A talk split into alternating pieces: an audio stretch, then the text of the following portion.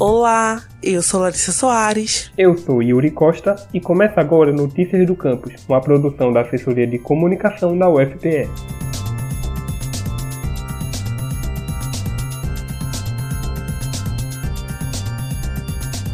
A epilepsia é uma doença neurológica em que a atividade do cérebro, os impulsos elétricos dos neurônios e os sinais químicos cerebrais se tornam anormais. Ela pode causar convulsões, movimentos descontrolados do corpo, alteração de comportamento e de sensações e até perda de consciência. Como as crises assustam, a epilepsia vem acompanhada de muito preconceito e estigma social.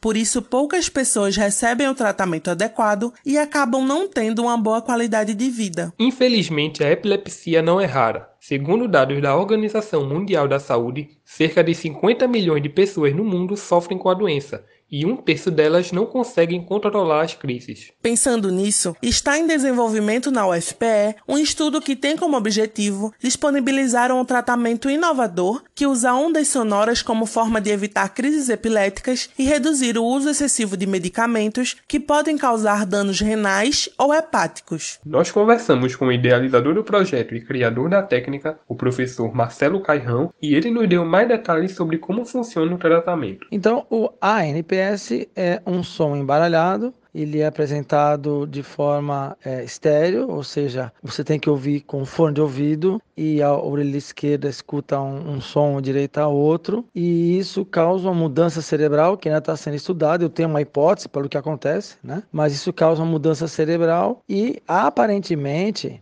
é, o, é possível afastar o, o cérebro de atratores epiléticos. Então, o que são atratores? São, são é, complexos de sincronização aberrante. Então, que levam a pessoa a ter crises esporadicamente. Quando o cérebro entra nesse atrator, ele é, ele é capturado e ele entra no modo de de trabalho epilético. Aí ele tem a crise. E depois isso passa. Para o tratamento com o som antiepilético, a pesquisa da UFPE disponibiliza o som por meio de um aplicativo, onde os pacientes devem ouvi-lo três vezes por dia por um período de 30 minutos cada. Para mais informações sobre a pesquisa e para saber como participar dela, entre em contato pelo perfil arroba neurodinâmicaufpe no Instagram ou pelo número 819 8206 9779. 819 8206 9779.